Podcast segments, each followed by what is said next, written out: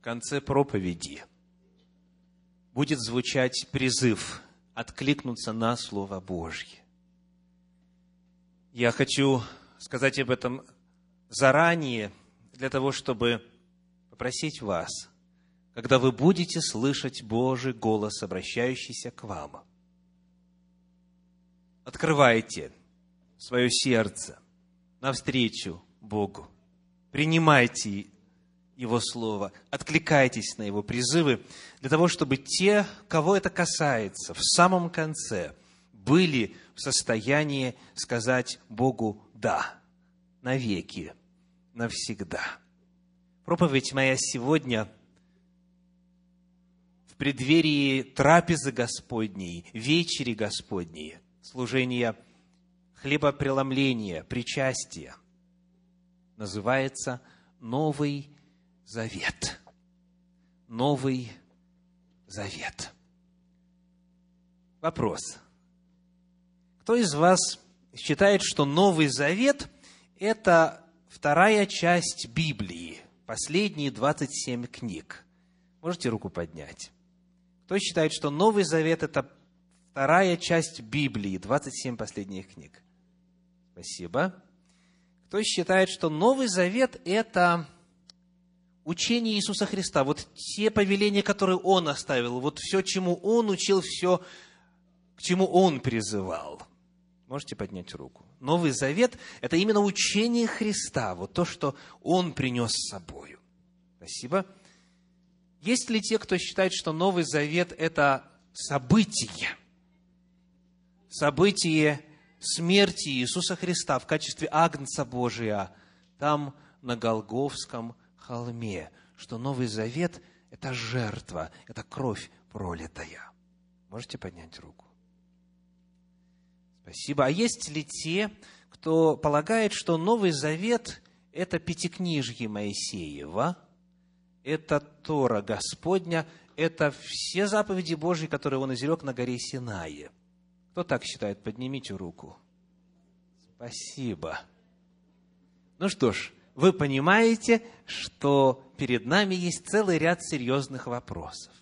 Ибо вот все эти прозвучавшие ответы должны быть либо согласованы друг с другом, либо, возможно, от некоторых нам следует отказаться – либо какой-то найти путь гармоничного примирения и сосуществования этих ответов. В любом случае, нам нужна правда. Потому что, говоря Новый Завет, провозглашает, или в Новом Завете сказано, или мы живем по Новому Завету, мы живем под Новым Заветом и так далее. Разные люди, используя эти фразы, часто подразумевают нечто совершенно не похожее на то, чему учат в соседней церкви. Что такое Новый Завет с точки зрения Священного Писания? Каковы характеристики, каковы признаки, каковы условия, каково определение Нового Завета? Вот это наша тема на сегодня. Чтобы подойти к Новому Завету, давайте для самих себя напомним, что такое Завет в принципе. Имеется в виду, вот когда Бог входит во взаимоотношения с людьми, когда он заключает завет, что в завет, в само это понятие, в само это явление включено? Каковы составляющие Божьих заветов с людьми, с народом? Начнем с отца всех верующих и с нашего отца, как его зовут? Авраам. Отец наш Авраам. Если вы Христовы, то вы семя Авраамова. Так? Посмотрим на завет, который Господь с ним заключил. Каковы составляющие завета с Авраамом? Итак, книга Бытие, 15 глава. Читаем стихи с 5 по 18. Книга Бытие, 15 глава, стихи с 5 по 18. «И вывел его вон и сказал, посмотри на небо и сосчитай звезды, если ты можешь счесть их. И сказал ему, столько будет у тебя потомков. Вот начало Божьей речи. Для тех, кто знает, сколько было лет Аврааму, который слышал эти слова, и кто знает, в каком состоянии находился вопрос способности к деторождению у его жены, когда она еще молодой была, а тем более, когда состарилась, и, как говорит Библия, обыкновенная женская прекратилась и так далее, те могут, и только те могут хотя бы приблизиться к тому, чтобы оценить, что эти слова могли значить для патриарха. Он не в состоянии иметь детей. Это физически, биологически невозможно. И тем не менее Господь говорит, посмотри на небо. Бог любит иллюстрации – и люди тоже любят иллюстрации. Посмотри на небо, посчитай звезды. Вот столько будет у тебя потомков. И вот реакция, реакция Авраама, шестой стих. Авраам поверил Господу, и он вменил ему это в праведность. Итак, мы обнаружили с вами уже два элемента минимум в завете. Во-первых, в завете есть что? Обетование – в Завете есть Божье обещание. В Завете есть рассказ о том, что Бог хочет и желает и обещает сделать. Во-вторых, что есть в Завете? Принятие верой на уровне человека, Божьего Слова, Божьего обещания. То есть, если бы Бог сказал, вот столько у тебя будет потомков, Авраам сказал, ну, поживем, увидим, то состоялся бы завет, скажите? Нет, нет. Перед нами, во-первых, текст завета. Этот текст завета включает в себя в первую очередь обещание, обетование. Во-вторых, реакция человека, и человек говорит, да, Господи, несмотря на то, что моя уже плоть одрехлела. Да, Господи, несмотря на то, что Сара моя, когда и в молодости была неплодна, а теперь ее утроба омертвела. Несмотря на все это, я верою принимаю Твое Слово, и поверил Авраам Господу, и он вменил ему это праведность. Читаем дальше. Седьмой стих. «И сказал ему, «Я Господь, который вывел тебя из Ура Халдейского, чтобы дать тебе землю сию во владение». Он сказал, «Владыка Господи, почему мне узнать, что я буду владеть ею?» Господь сказал ему, «Возьми мне трилетнюю телицу, трилетнюю козу, трилетнего овна, горлицу и молодого голубя». Он взял всех их и рассек их пополам, и положил одну часть против другой. Только птиц не рассек. Так что перед нами? Еще один элемент завета. Что это? Это жертва. Господь говорит, возьми мне таких животных, и Авраам их рассекает. Он приносит их в жертву. И когда ли мы увидим, там огонь прошел между рассеченными частями. То есть, эта жертва была Господу и приятна, и Господом принята частью любого завета между Богом и человеком является жертва. И далее Господь чуть подробнее рассказывает о грядущей истории, о судьбе потомков Авраама и о том, что они на время будут порабощаемы и угнетаемы, а потом вернутся с большим имуществом на эту территорию, где Авраам сейчас путешествует. И вот теперь я приглашаю вас 17 стих прочесть. 17 стих и 18.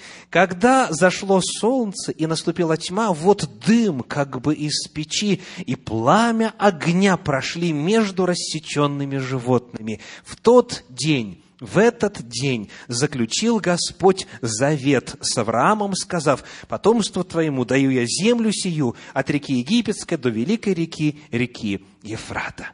Итак, вот перед нами текст завета. Бог дает обетование касательно потомства – и касательно территории. Два главных обетования. Авраам верой принимает текст завета, и дальше происходит жертвоприношение. Вот когда мы смотрим на то, как описывается это жертвоприношение, нас интересует, почему он взял именно рассек животных.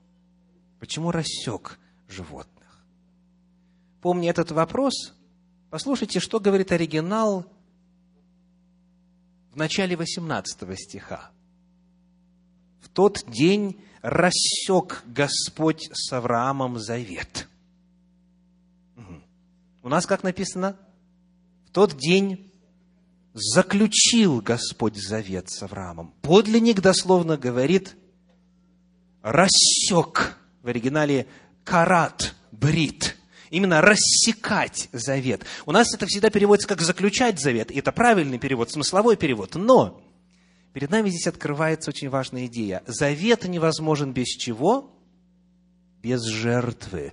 То есть, когда говорится о том, что Авраам рассек животных, это с его стороны было выражение принятия веры этого завета. И на основании того, что Авраам рассек, Господь рассекает. Господь рассекает завет, он проходит в виде огня и дыма между рассеченными частями туш животных, и в этот день этот завет скреплен. Итак, что такое завет? Во-первых, это текст, это какие-то слова – это определенное содержание. В данном случае это обетование, это обещание Бога о потомстве и о территории. Затем это вера, это отклик и исповедание веры со стороны человека. И обязательно присутствует что? Жертва. Что такое жертва по своей природе? Это, если говорить современными юридическими терминами, это ратификация завета. Ну а что такое ратификация? Это, как говорит э, словарь, процесс придания юридической силы документу. То есть документ есть, обе стороны договорились и принимают условия. И вот теперь, чтобы он вошел в силу, этот документ, чтобы завет фактически стал действенным и действительным, необходима ратификация, необходимо утверждение, необходимо придание легальной силы. И это осуществляется как? Благодаря жертве. Кровь жертвы. Она скрепляет завет.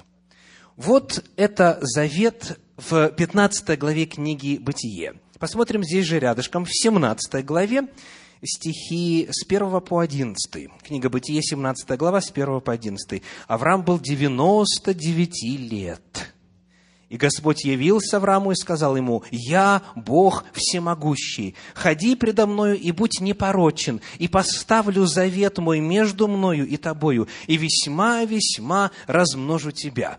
Бог является спустя довольно много лет, если вы посмотрите хронологию, и вновь говорит о чем? О завете. О завете. То есть во второй раз уже в опыте Авраама звучит это слово «брит» в подлиннике. И он говорит, я поставлю завет мой между тобою, между мною и тобой, и весьма-весьма размножу тебя. То есть повторяется в рамках завета вновь что? Обетование, Божье обещание. То есть есть какой-то предмет этого завета, есть какой-то текст. Господь говорит о потомстве. Дальше читаем.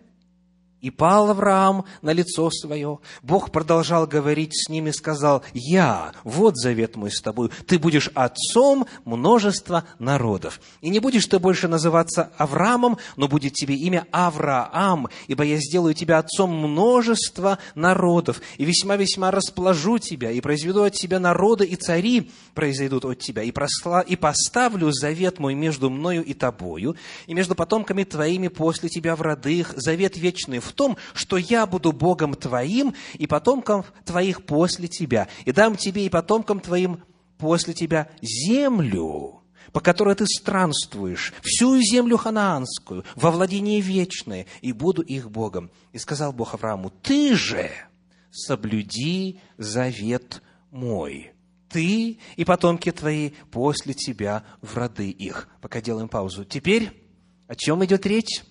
Авраам уже однажды принял завет, он уже согласился, он уже поверил, и теперь Господь говорит, есть нечто, что ожидается от тебя, есть твоя сторона завета. Вот что я буду делать, потомство и земля, это я тебе даю. Теперь ты верой принимаешь это, и завет с твоей стороны будет выражаться в следующем. В чем же? Десятый стих. «Сей есть завет мой, который вы должны соблюдать между мною и между вами, и между потомками твоими после тебя, да будет у вас обрезан весь мужеский пол. Обрезывайте крайнюю плоть вашу, и сие будет знамением завета между мною и вами». Что означает слово «знамение»? Как это сегодня будет звучать? Знак. То есть есть определенный знак завета, есть знамение – которое необходимо для того, чтобы было напоминание, был способ вхождения в этот завет. И в случае с Авраамом это было обрезание. Он и потомки его. Итак, повторим. Что такое завет? В первую очередь, это текст, это какой-то документ, в котором есть, с одной стороны, Божье обещание, вот что Бог будет делать, с другой стороны, человеческие обещания, что человек будет делать, какова роль человека, что он будет делать и что не будет делать в рамках этого соглашения. Дальше, чрезвычайно важно, человек верою откликается на этот завет, он принимает его, и что делается дальше? Приносится жертва. В жертвоприношении завет обретает свою силу. И помимо этого мы находим еще один очень важный элемент – это знак завета, знамение, которое указывает на реальные, уже имеющиеся взаимоотношения. В случае с Авраамом это знамение завета было обрезание. Итак, это опыт Авраама. На опыте Авраама мы немножечко с вами посмотрели на то, что завет в принципе собой представляет, когда мы говорим о взаимоотношениях Бога и человека. Теперь проносимся на несколько столетий вперед, приблизительно четыре века, и открываем книгу «Исход», 19 главу, где читаем стихи с 1 по 8. Еще один пример завета. Завет Бога, теперь уже с целым народом. Завет Бога с Израилем, который только что вышел из египетской земли. Книга Исход, 19 глава, 1 8 стихов. «В третий месяц по исходе сынов Израиля из земли египетской, в самый день новолуния, пришли они в пустыню Синайскую. И двинулись они из Рефидима, и пришли в пустыню Синайскую, и расположились там станом в пустыне, и расположился там Израиль станом против горы».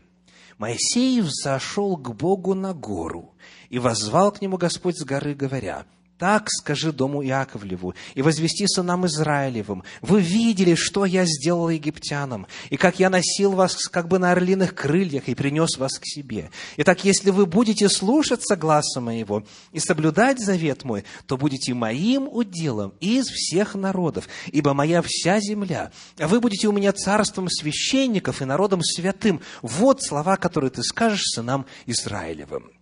Что мы уже нашли? В рамках этого описания.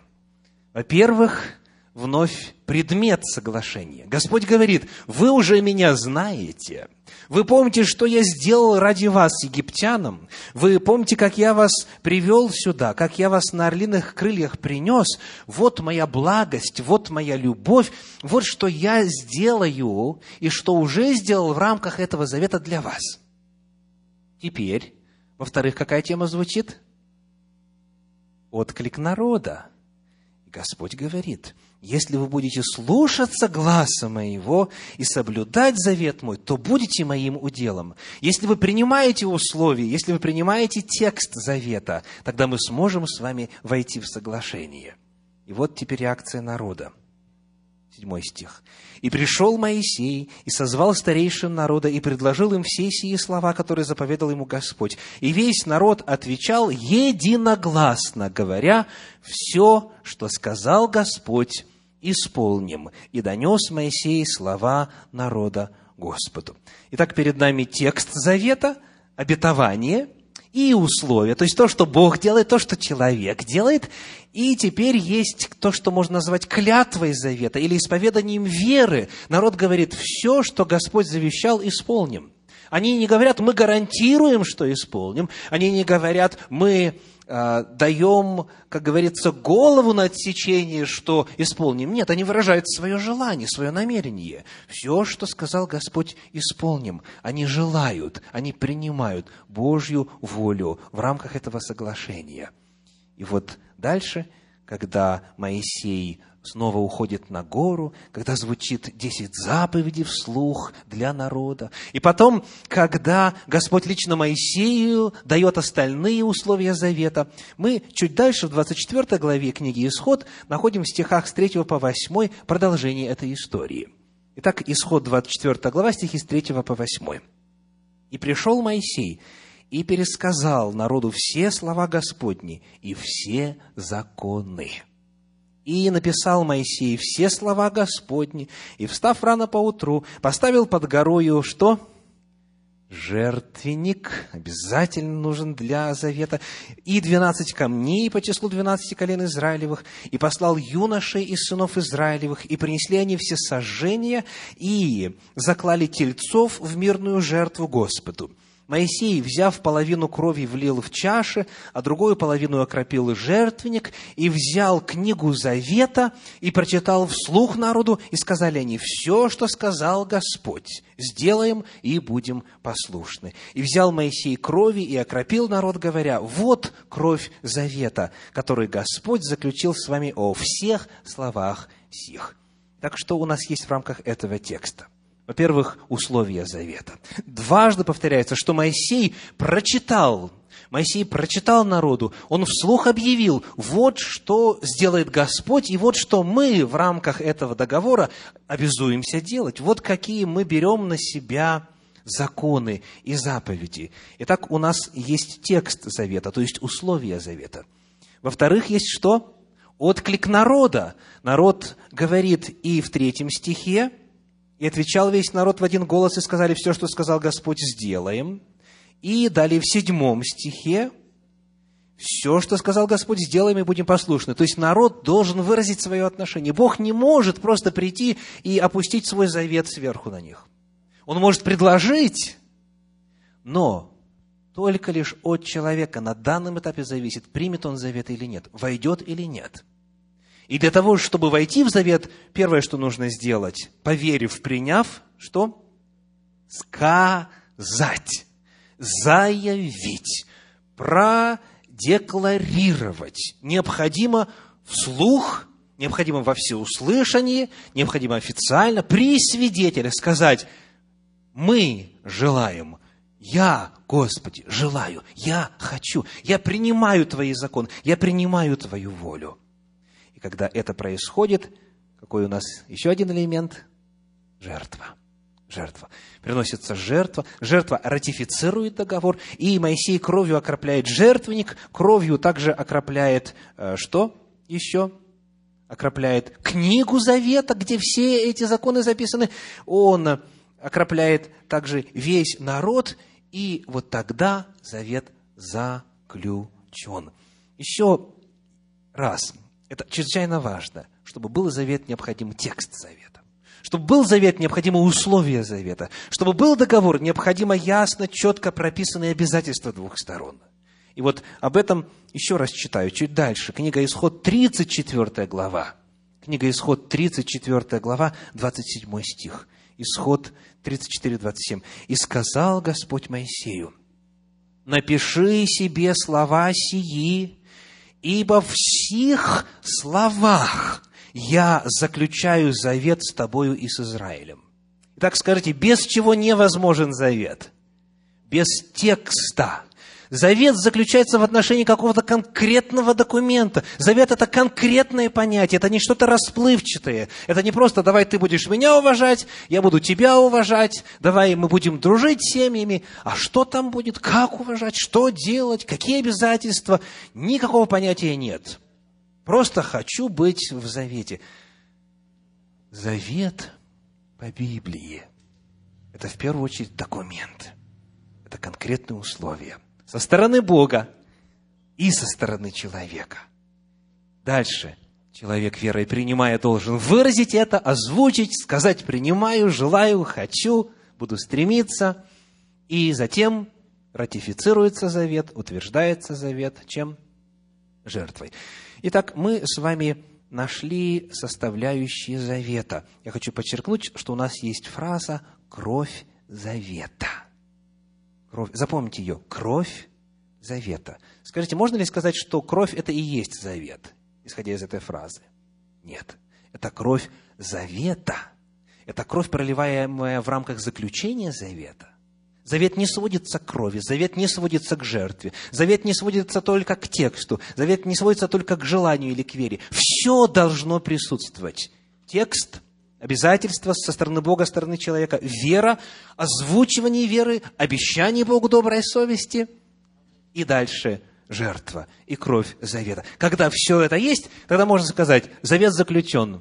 Если чего-то не достает, завета нет. Может быть, есть любовь, может быть, есть чувство, может быть, есть намерения о завете, может быть, есть даже уже и взаимоотношения, и очень глубокие. Но завет, завет – Сама формула завета в Библии – это нечто вполне конкретное, очень определенные и на страницах Священного Писания ярко и четко представлены. Итак, мы с вами выяснили, что такое завет в принципе. Теперь мы готовы ответить на вопрос, что же такое Новый Завет. Новый Завет. Вопрос. Где находится текст Нового Завета?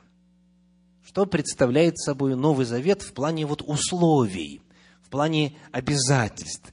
То есть, где можно открыть и прочитать, и сказать, что вот те, кто в завете с Богом, а, ожидается, что они будут жить по вот таким-то правилам и законам. Где текст завета? Для ответа на этот вопрос я приглашаю вас посмотреть книгу пророка Иеремии, 31 главу. Иеремии, 31 глава, стихи с 31 по 33. То есть текст Нового Завета. Мы говорим именно о Новом Завете. Читаем. 31 глава, с 31 по 33. «Вот наступают дни, говорит Господь, когда я заключу с Домом Израиля и с Домом Иуды новый завет». Это, кстати, единственное место, где в пророческих писаниях говорится о Новом Завете. То есть все, что нам надо знать, вот здесь есть в этом отрывке. Итак, еще раз. Я заключу Новый Завет – не такой завет, какой я заключил с отцами их в тот день, когда взял их за руку, чтобы вывести их из земли египетской. Тот завет мой они нарушили, хотя я оставался в союзе с ними, говорит Господь. Так, несколько попутных вопросов. С кем заключается Новый Завет по пророчеству? С тем народом, который Бог вывел из Египта. Это тот же самый народ. Второй вопрос. А почему появилась нужда в Новом Завете?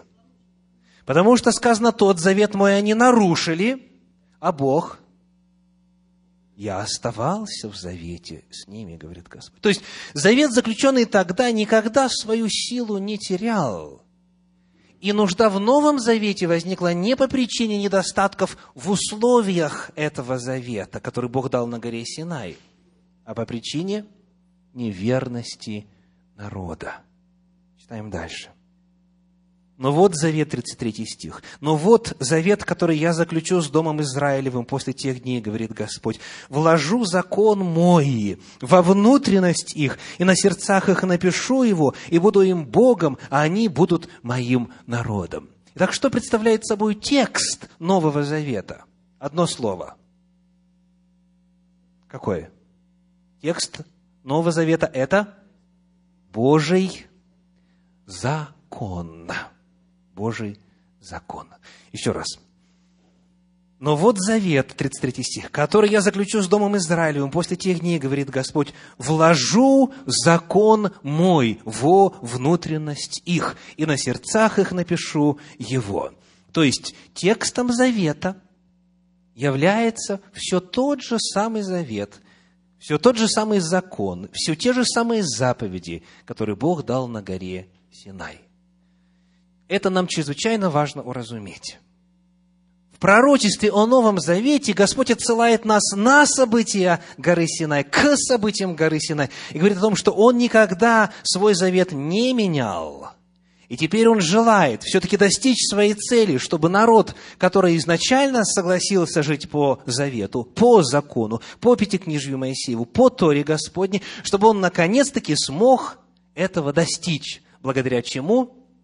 Благодаря сверхъестественной Божьей силе. Потому что, говорит Господь, я напишу закон мой. Где? На сердцах их. Вложу закон мой во внутренность их. Итак, мы ответили с вами на вопрос, где текст завета.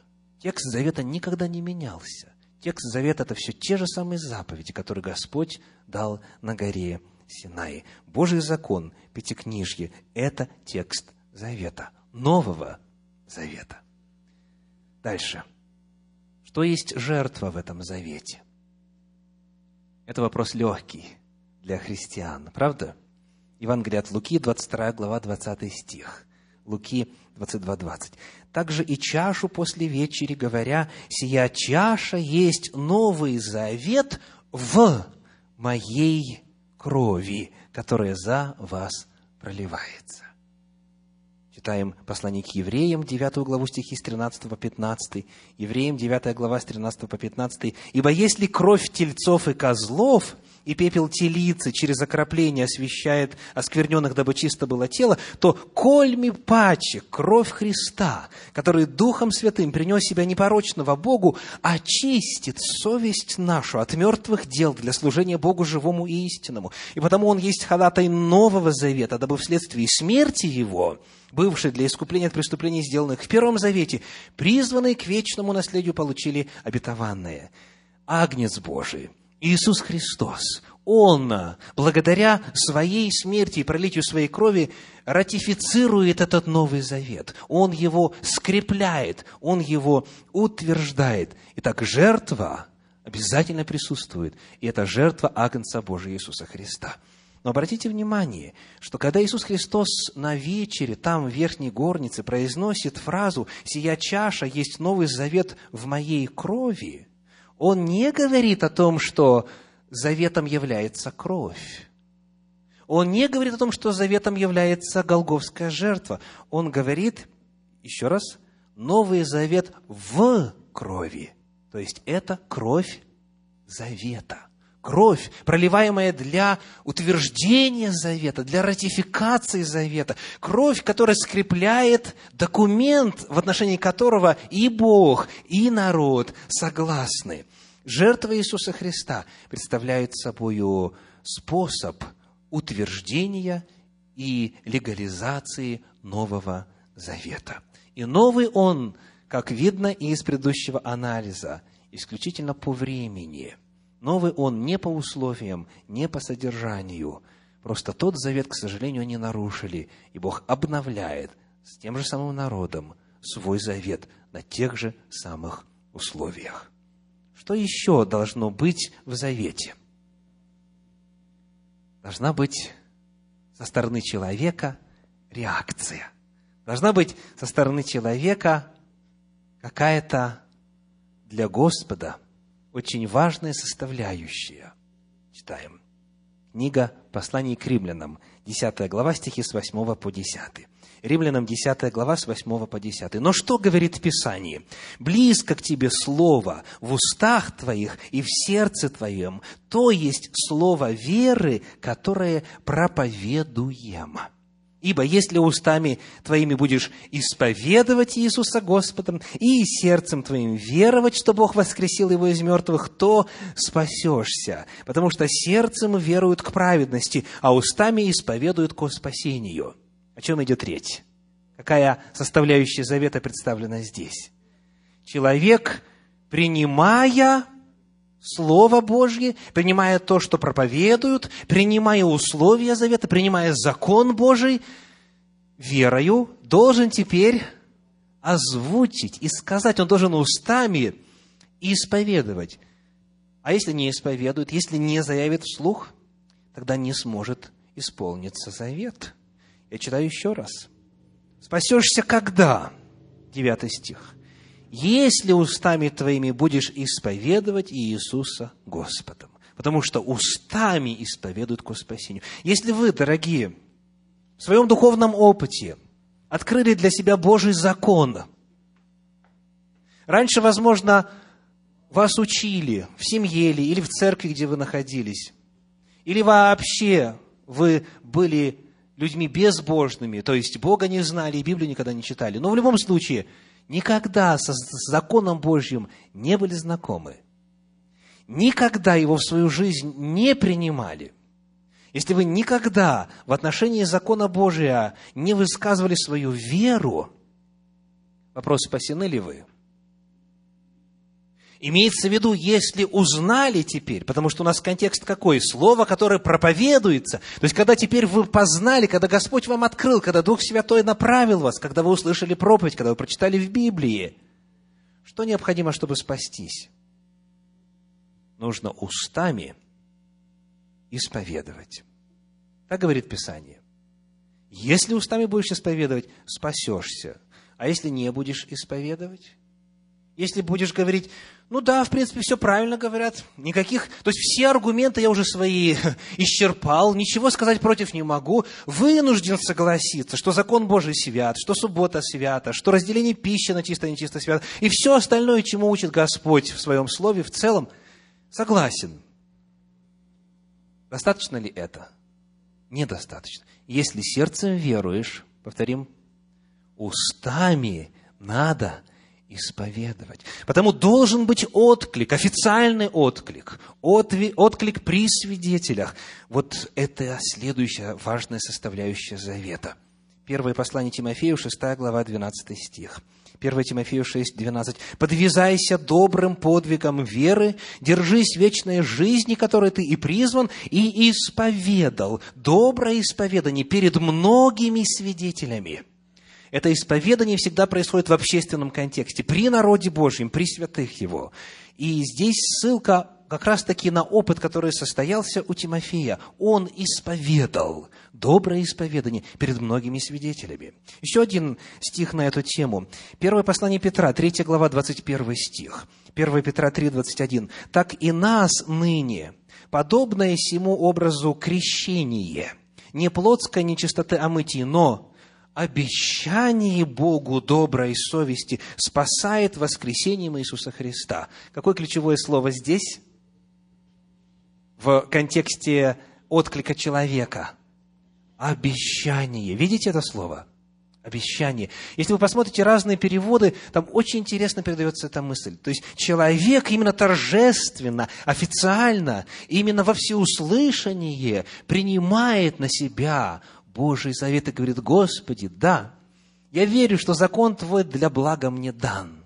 Я верю, Господи, что э, если я буду соблюдать его, то в этом для меня будет великая награда. Я верю, что заповеди Твои слаще меда и капель сота. Я знаю, что хорошо будет мне и сынам моим вовек, если я буду соблюдать завет Твой. Господи, я принимаю. Я принимаю это, и это, и это, и это. Что делает человек перед крещением, согласно апостолу Петру? Он дает обещание Богу доброй совести. Добрая совесть означает, что, конечно же, никто не может из нас гарантировать, что мы соблюдем завет. Никто не может дать гарантию в отношении себя. Но мы можем сказать, Господи, сердце мое стремится, Господи, совесть моя желает, я хочу – я буду со своей стороны делать все от себя зависящее для того, чтобы силою Твоею Твой закон был вписан у меня в сердце, чтобы он был вписан в моих внутренностях, чтобы я жил по Твоему закону. Итак, перед нами отклик человека. Он обязательно нужен.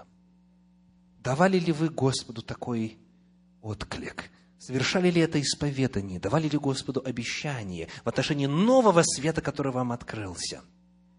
Это вопрос, который каждый должен задать. И, наконец, что есть знамение завета в Новом Завете? Каков знак завета? Читаем из послания в Колоссы 2 главы, стихи с 9 по 12. Послание Колоссянам, 2 глава, стихи с 9 по 12. «Ибо в нем, речь идет о Христе, ибо в нем обитает вся полнота божества телесно, и вы имеете полноту в нем, который есть глава всякого начальства и власти. В нем вы, во Христе Иисусе, в нем вы и обрезаны. Обрезанием нерукотворенным, совлечением греховного тела плоти, обрезанием Христовым, быв погребены с Ним в крещении. В Нем вы и воскресли верою в силу Бога, который воскресил Его из мертвых. И так что есть знак завета – крещение. Причем слово крещение, как большинству из вас известно, это погружение, это окунание. Это нужно, чтобы человек полностью скрылся под водой в качестве знака того, что он умирает для своей греховной жизни. И он теперь вот, теперь принимает Божий завет – еще об этом послание Галатам, 3 глава, стихи 26 и 27, Галатам 3 глава 26 и 27, «Ибо все вы, сыны Божии, по вере во Христа Иисуса, все вы во Христа крестившиеся, во Христа облеклись». Итак, человек, который согласен с законами Божьими, который желает вступить с Господом в завет, он должен озвучить свою веру, дать Господу обещание, совершить исповедание, и после этого также принять на, меня, на себя и знак завета, то есть крещение. Он погружается в воду. И это есть обрезание Христова. Сказано, вы, обрезанные обрезанием нерукотворенным, обрезанием Христовым, быв погребены с Ним в крещении. То есть человек приобщается к телу Господню, к телу Иисуса Христа, к народу Божию, к церкви Господней, благодаря этому крещению. Итак, что такое Новый Завет? Мы теперь готовы дать определение. Новый Завет – это, во-первых, Божьи законы, Божьи заповеди, которые Он дал на горе Синай, записанные где? В мыслях, в сердце, внутренностях. Человек принимает в свою жизнь эти законы говорит, да, Господи, я согласен, я желаю по ним жить. Во-вторых, Новый Завет ратифицирован, он утвержден жертвой Агнца Божия Иисуса Христа, Его кровью. Когда Его кровь пролилась, тогда была пролита кровь Нового Завета. И теперь текст стал действительным и действенным в жизни всех, кто принимает Иисуса Христа – всех, кто принимает Новый Завет. Что еще есть в Новом Завете?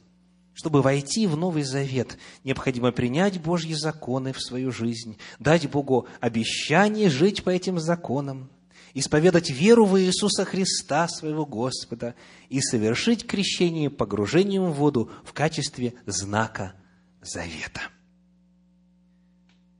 Вопрос сегодня ко всем присутствующим. В новом ли вы Завете. Находитесь ли вы в Новом Завете, который обещан был Господом и который был утвержден кровью Иисуса Христа? Вошли ли вы в этот завет? Я сейчас не задаю вопрос, любите ли вы Господа. Я не задаю вопрос, любит ли Он вас. Я не задаю вопрос, отвечает ли Бог на ваши молитвы. Я не задаю вопрос, есть ли между вами реальные взаимоотношения. Все это должно быть данностью. Я теперь задаю вопрос, готовы ли вы ваши взаимоотношения оформить так, чтобы во, во всей Вселенной, пред лицом всех духовных существ, было четко отмечено, сегодня такой-то и такой-то принял гражданство Царства Божия. Сегодня такой-то, такой-то вошел в Новый Завет, присоединился. Исповедовали ли вы веру свою, принимали ли вы, обещали ли вы Господу жить по Его заповедям? И вошли ли в завет с Ним полным погружением в воду? Есть ли на вас знак завета? Сегодня в Соединенных Штатах Америки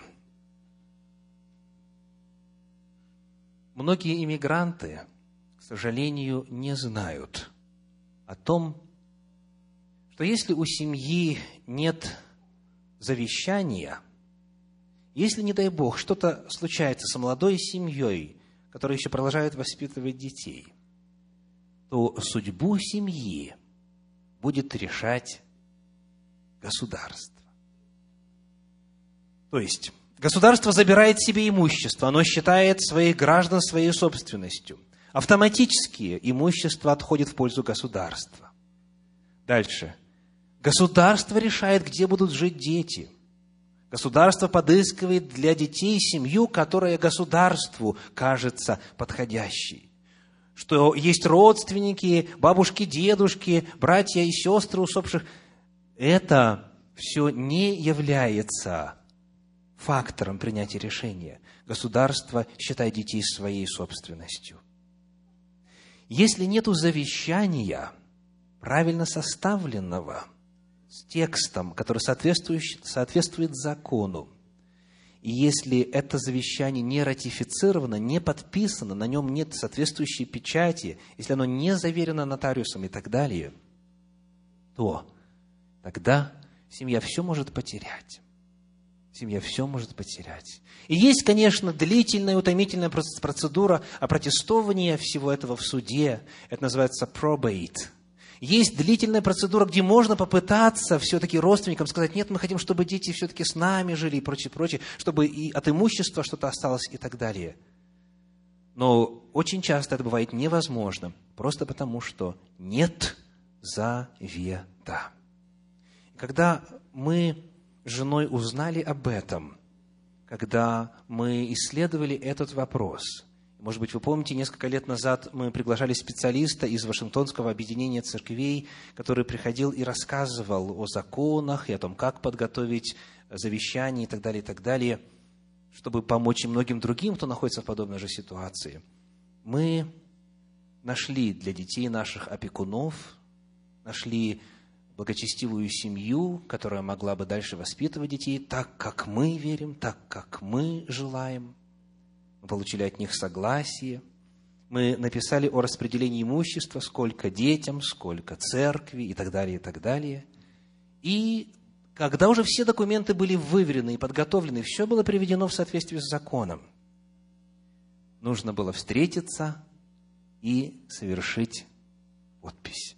Необходимо было ратифицировать, необходимо было утвердить это завещание. И вот, находясь в этом процессе, мы обнаружили целый ряд историй из уст служителей, которые помогают членам церкви оформлять эти завещания абсолютно безвозмездно. Мы услышали целый ряд трагических историй, жизнь конкретных семей нашего возраста, где люди начали процесс – согласились с условиями, уже текст завещания был подготовлен, и им пришло сообщение, пожалуйста, приходите и подписывайте, чтобы все это утвердить и привести в нормы закона, но то ремонт, то отпуск, то выходные, одно, другое, и они откладывали, откладывали и откладывали, и вот семья погибает, отец и мать, дети остаются одни. Хотя все было готово, и они друг с другом были согласны, и сердцем веровали. Но когда не было вот этого легального, установленного законом действия по утверждению завета, это завещание стоило не больше, чем бумага, на котором оно нанесено. Дорогие, не считайте – ничего, к чему Господь вас призывает, формальностью. Не позвольте дьявольским обманам о том, что если Господь вас любит, и вы Его любите, и Он на молитвы ваши отвечает, и Он вас ведет и благословляет, не позвольте считать, что этого уже достаточно. Не позвольте считать, что вы в завете, если вы в завет еще не вошли так, как Господь это установил. Слава Господу за то, что подавляющее большинство, находящихся здесь, вошли в завет по писанному. Слава Господу за то, что на основании этого завета Господь теперь может явить новую меру благословения вашей жизни. Но сейчас я обращаюсь к тем, кто еще не заключил завет с Господом, именно так, как он описал – Заключили ли вы завет? Приняли ли вы законы Божьи в свою жизнь? Совершили ли вы исповедание веры при свидетелях о том, что желаете жить по законам Божьим? Приняли ли вы Агнца Божьего Иисуса Христа? Исповедовали ли, озвучили ли свою веру в Него? Исповедали ли веру в принятие истин Божьих? Заключили ли завет полным погружением в воду? Вот это ключевой вопрос. Каждый из нас сегодня в состоянии сказать, я в Новом Завете или я пока еще не в Завете. И Господь по милости своей продлевает дни жизни нашей. Но мы не знаем, каков век наш. Мы не знаем, сколько нам еще здесь жить. Потому сейчас я приглашаю всех, кто знает, что это слово обращено к Нему. Не откладывайте заключение завета с Господом. Заключите завет с Господом сегодня. Сегодня. После проповеди на экране будет текст исповедания веры, где будут отражены главные основы веры, которым учит Церковь Божья. Я приглашаю всех, кто желает сегодня заключить завет с Господом, чтобы присоединиться к Центру Духовного Просвещения, чтобы заключить завет путем погружение в воду, если этого в вашей жизни еще не было, в 3.30 дня сегодня. Сделать это, не откладывая, принять это решение, заявить Господу. Когда мы будем петь, петь известный мелодичный псалом «Что ты медлишь на грешном пути?»